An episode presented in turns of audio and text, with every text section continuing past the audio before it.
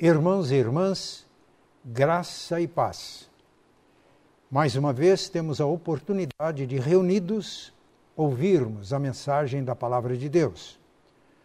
O nosso tema hoje, o título da mensagem é este: Que tempo é este? É uma pergunta.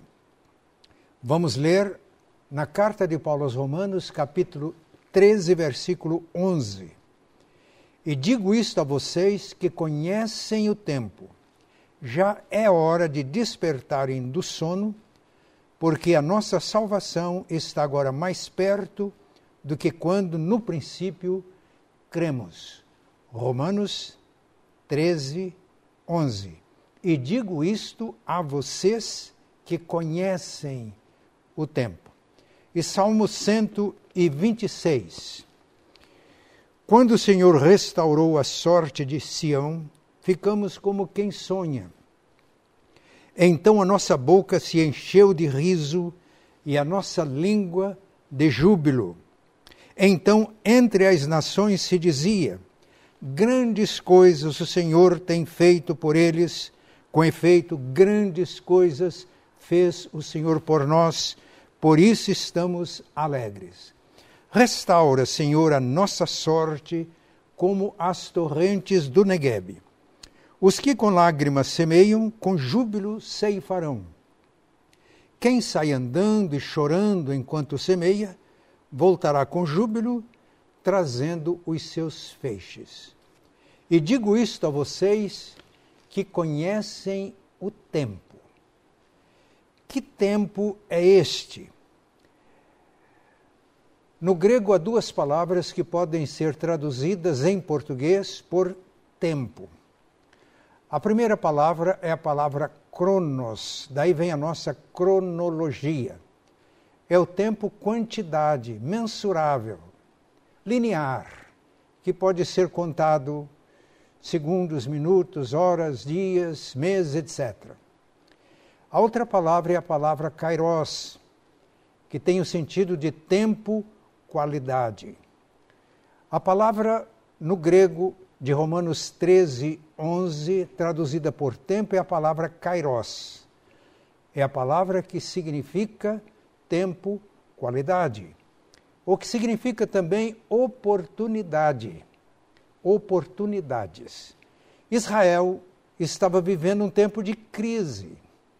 Ao mesmo tempo, vivia um momento de alegria Realmente na nossa vida nós vivemos momentos de alegria e tristeza, de luz e sombra, de doce e amargo. Por que alegria? Porque Deus tinha operado de tal maneira que os exilados de Sião estavam voltando para Jerusalém.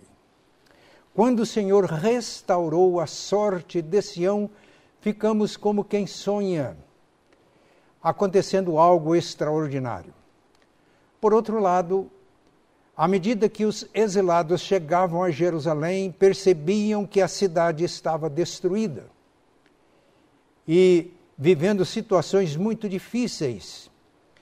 Portanto, ao mesmo tempo em que eles davam graças a Deus pela restauração da sorte de Sião, eles oravam para que o Senhor prosseguisse restaurando a sorte de Sião. Na língua chinesa, que usa ideogramas, tem duas, dois ideogramas para representar a palavra crise. O primeiro significa perigo ou ameaça. O segundo ideograma significa oportunidade. As crises são assim. Elas demonstram perigo e podem trazer perigo, mas também sempre numa crise podemos perceber oportunidades. Precisamos ter consciência dos perigos e estar alertas para percebermos as oportunidades. As crises também revelam pessoas. Numa situação de crise, o que está no íntimo vem à tona. Por isso, nem todas as pessoas melhoram quando passam por momentos de luta, dificuldade, como está acontecendo nesta pandemia, pelo contrário. Aqueles que são generosos, isto vem à tona no momento de crise. A pessoa estende as mãos para aqueles que estão passando dificuldades maiores. Mas aqueles em cujo coração habita a maldade aproveita isso para tirar vantagens pessoais. Nós podemos ver isso claramente na situação que estamos vivendo. Então, esta crise vivida por Israel desde que Jerusalém foi tomada, por causa do pecado, da rebelião do povo, e os israelitas, principalmente do Reino do Sul, Reino de Judá, os israelitas foram levados para a Babilônia, viveram longos anos como exilados na Babilônia, vivendo uma crise enorme. No entanto, aqueles que criam nas promessas de Deus jamais perderam a fé e jamais perderam a esperança. Sonhavam, sonhavam com o retorno a Jerusalém. Que tempo é este? Nós vamos procurar dar algumas respostas a esta pergunta. Que tempo é este? Este é o tempo de sonhar. Quando o Senhor restaurou a sorte de Sião, ficamos como quem sonha. Então a nossa boca se encheu de riso, os nossos lábios de júbilo. Então se dizia entre as nações: grandes coisas tem feito o Senhor por eles. Com efeito, grandes coisas tem feito o Senhor por nós e por isso estamos alegres. O fato de os exilados estarem em Jerusalém era um motivo de grande alegria. Era algo tão bom para eles que parecia não ser verdade. Ficamos como quem sonha. Isto é, parece que não é verdade, estamos sonhando. Isto, meus irmãos, acontece muitas vezes e quase sempre com aqueles cujos corações estão em Deus. Ao reconhecer os benefícios de Deus para a sua vida, os seus corações se enchem de alegria, o riso e o júbilo afloram ações de graça, e a bondade de Deus e a misericórdia de Deus tão grande que às vezes as pessoas ficam pensando: será que é verdade? Todos nós que estamos em Cristo vivemos experiências assim. Ficamos como quem sonha. Na verdade, estava se cumprindo o sonho de muitos judeus israelitas, pessoas que faziam parte do povo eleito de Deus, sonhos que eles mantiveram durante todo o período do exílio numa situação difícil na Babilônia, mas eles mantiveram a fé, mantiveram a esperança, oravam, a sua fé e esperança avivavam e eles sonhavam com o retorno a Jerusalém. Alguns profetas atuaram nesta fase do exílio. O profeta Jeremias, que presenciou a destruição do templo de Jerusalém, da cidade de Jerusalém, e por isso ele escreveu Lamentações. O profeta Ezequiel, que realizou seu trabalho entre os exilados, e o profeta Daniel, que inclusive viveu na corte babilônica. Por intermédio destes profetas, Deus fez com que os israelitas, seu povo, entendessem por que estava no exílio. Entendendo de que foi uma disciplina por causa do pecado e da rebelião.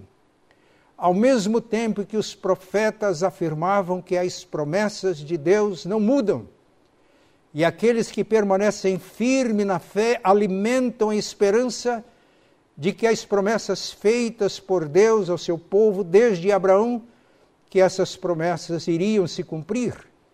Isso fez com que estes exilados sonhassem.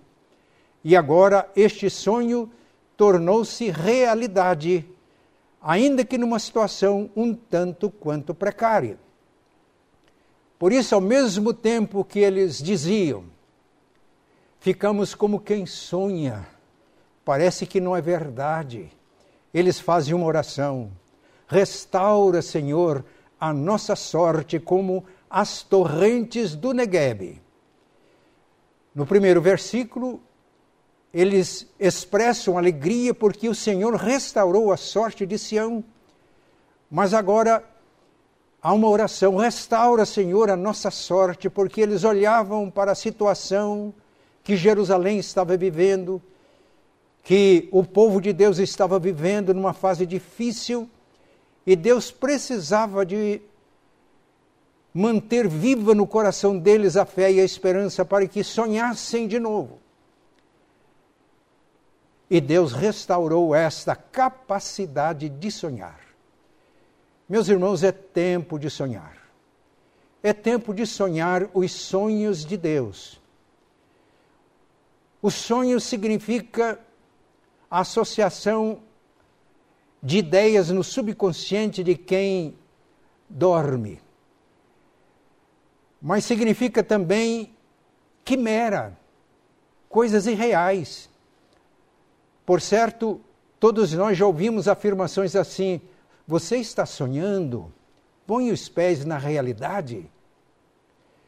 Mas as, o sonho tem o sentido de percepção daquilo que Deus vai fazer. E o sonho torna-se, portanto, uma visão das possibilidades divinas, mas com base nas promessas e na revelação de Deus. Foi o que aconteceu com José. Ele sonhou, ele teve visão daquilo que Deus faria no futuro. Por causa dos seus sonhos, ele sofreu represálias. Foi vendido pelos irmãos como escravo. Mas no Egito, escravo, ele foi o melhor escravo que poderia ser. E nós temos diversas vezes a afirmação: Deus era com ele sofreu o assédio sexual da esposa do seu dono, como ele resistiu, foi caluniado, preso. Na cadeia ele continuou o mesmo, o mesmo sonhador. E por isso ele saiu da cadeia para ser o primeiro-ministro do Egito e o instrumento nas mãos de Deus para que fosse bênção para os egípcios e bênção para o seu povo, para que o seu povo fosse preservado e as promessas de Deus se cumprissem. Portanto, quando sonhamos os sonhos de Deus, Ele permite provações. Alguém já disse que quando temos sonhos de Deus, visões de Deus, Ele nos leva para o vale para nos moldar de acordo com a visão que Ele nos está dando. Quando os nossos sonhos são de Deus, todas as lutas, as crises, as dificuldades transformam-se em oportunidade para que nos preparemos para que Deus possa tornar realidade os nossos sonhos. Portanto, é tempo de sonhar. Quando Deus restaurou a sorte de Sião e os exilados voltaram para Jerusalém, estava se cumprindo o sonho daqueles que permaneceram fiéis, crentes e com esperança. No entanto, ao chegarem a Jerusalém, havia grandes desafios diante deles e Deus renovou a capacidade de continuarem sonhando. Quando sonhamos os sonhos de Deus, eles se transformam em gloriosas realidades.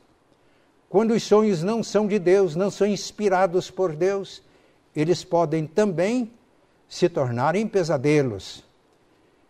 Em comunhão com Deus e harmonia com Deus, na sintonia com Deus através de uma vida de adoração, nós podemos discernir os propósitos de Deus para a nossa vida e sonhar os sonhos de Deus. Os desafios que temos pela frente renovam os nossos sonhos. Mas além de ser tempo de sonhar, este é tempo de reconstruir.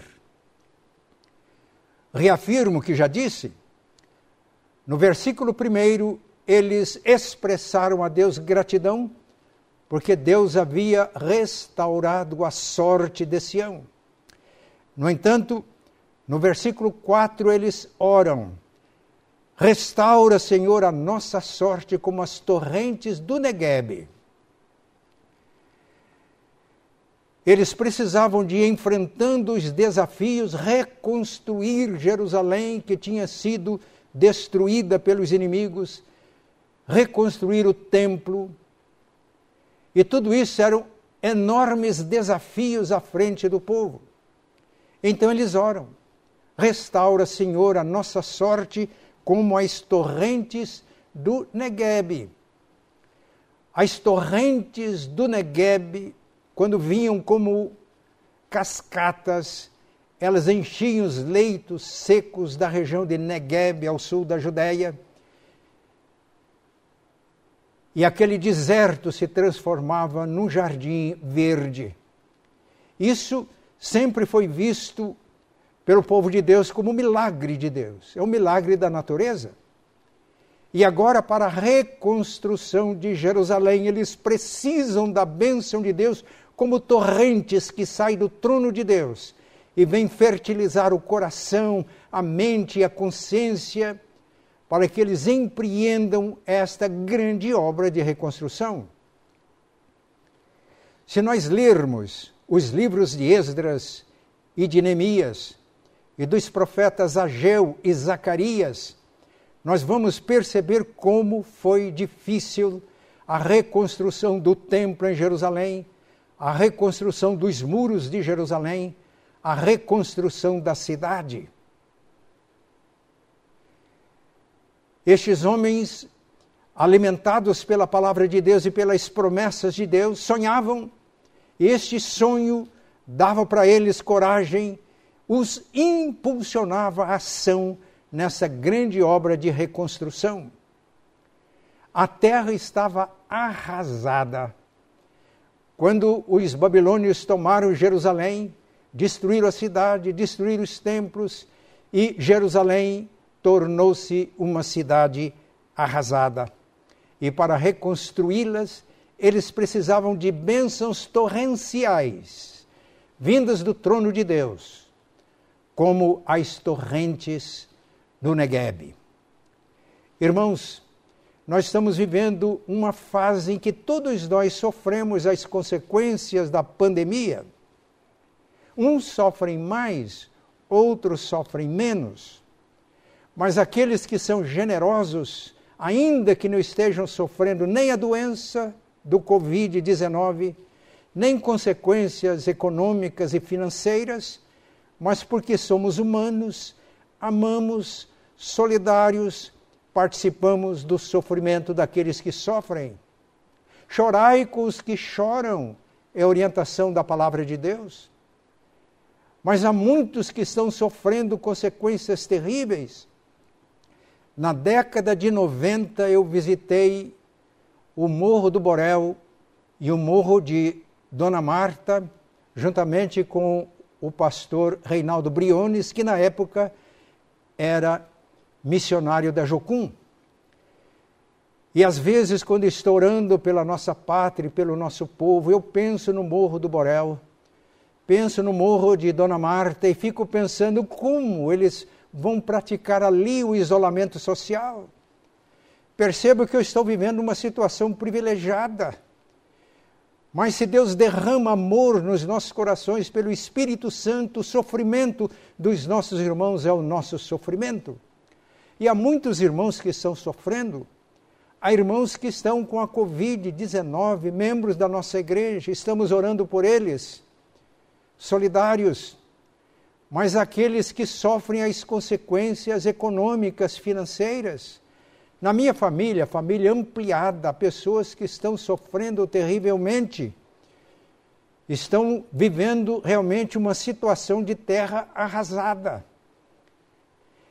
é um momento em que precisam reconstruir as suas vidas, reconstruir os seus negócios, reconstruir as suas emoções.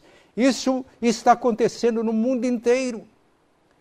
Então, como aconteceu no passado, precisamos hoje de orar. Restaura, Senhor, a nossa sorte como as torrentes do Negueb. Para restaurar a nossa sorte como igreja, como cidade, como estado, país e os países do mundo, nós precisamos das tuas bênçãos, Senhor, como as torrentes do Negueb. Bênçãos torrenciais que procedem do trono de Deus e que nos alcança. No final da semana próxima passada e nesta semana, vivemos experiências assim na família. E o nosso coração se alegra porque estamos percebendo que, com as bênçãos do Pai Celestial, como as torrentes do Negueb, a esperança está nascendo em corações que têm sofrido nesta fase. A fé tem sido fortalecida e estamos como aqueles exilados da Babilônia que retornaram para Jerusalém. A nossa boca se enche de riso, os nossos lábios de júbilo. Apesar da crise, grandes coisas tem feito o Senhor por nós e por isso estamos alegres. Que tempo é este? É tempo de reconstrução. Para essa reconstrução precisamos da ação de Deus porque como os israelitas estavam vivendo naquela fase, e muitos de nós hoje, no tempo presente, uma situação de terra arrasada, nós precisamos das bênçãos de Deus, como as torrentes do Negueb, bênçãos torrenciais, para que consigamos fazer a reconstrução necessária. Que tempo é este? É tempo de sonhar, é tempo de reconstruir, mas também é tempo de colher. Nós já nos referimos às torrentes do Negueb. O Negueb é uma região desértica localizada no sul de Judá e que chega até o Sinai, o deserto de Sinai. É uma grande área o significado do nome Negueb é seco, ou sequidão, ou uma terra ressequida, porque durante a maior parte do tempo não há água.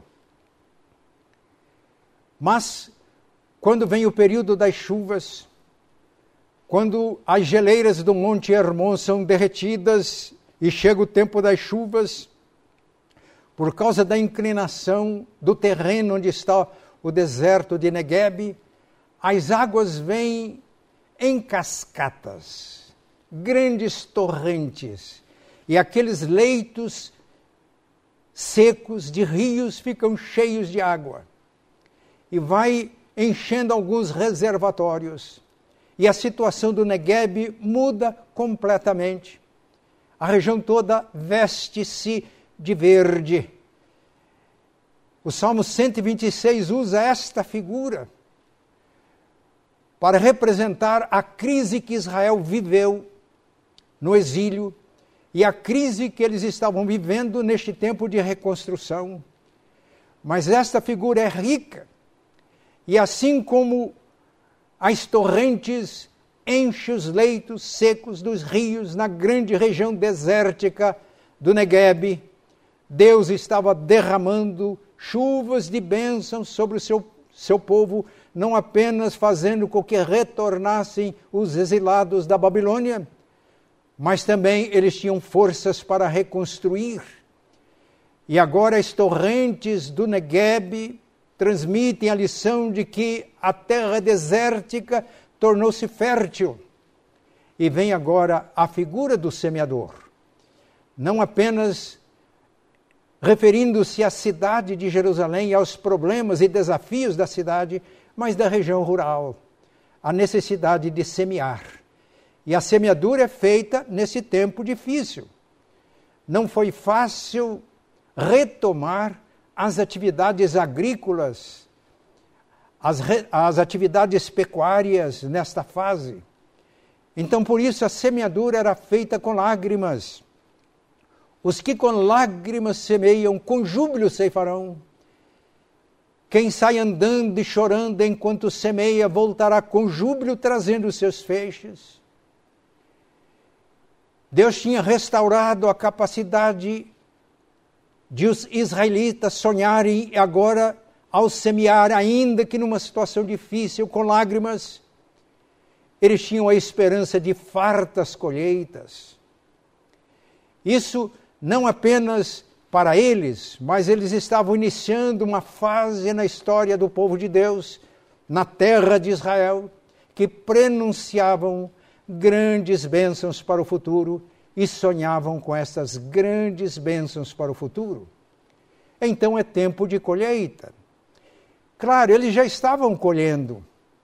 O simples fato de terem voltado do exílio para Jerusalém, para Israel, para Judá, era evidência de que aqueles que foram levados para Babilônia, aqueles que se mantiveram firmes, eles semearam a mensagem de fé e de esperança, e foi esta mensagem que manteve o povo firme no exílio babilônico.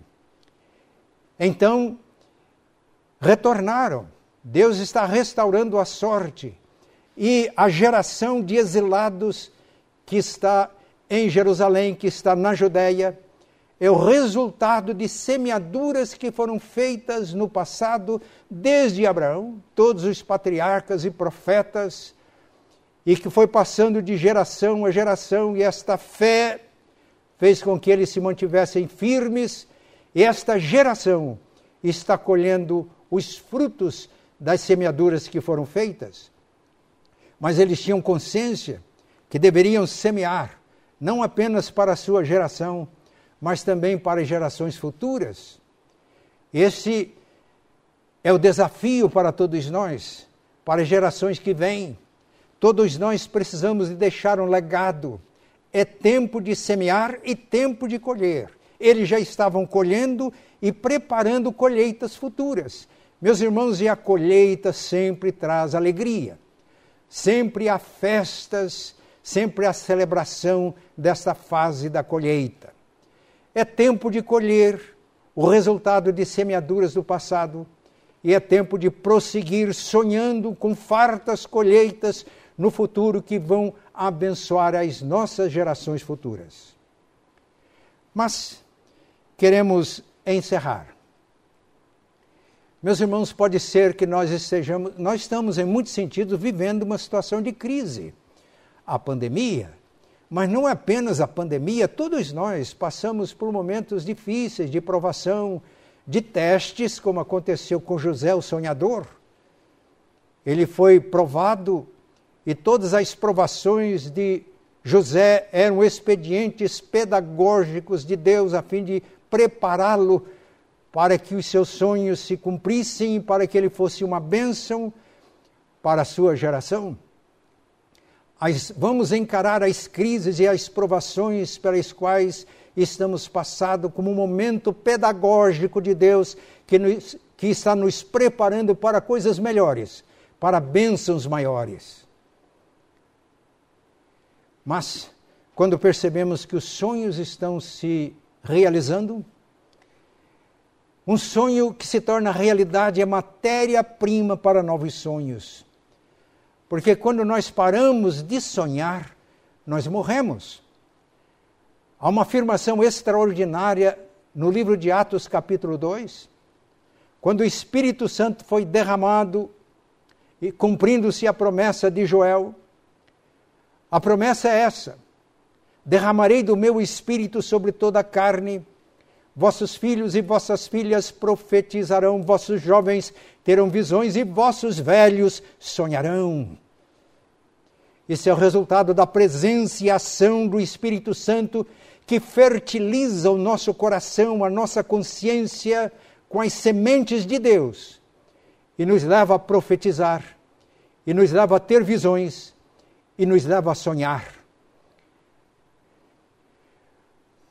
Mas se estamos vivendo em situações de crise, não apenas por causa da pandemia, se você que me ouve está passando por um momento de sequidão, como Negueb antes das torrentes, por situações difíceis como o povo de Deus no exílio babilônico, é o momento para nós nos voltarmos para Deus, porque Ele tem bênçãos torrenciais para nós hoje. E qual é a fonte das torrentes que nos abençoam e que inundam os nossos corações?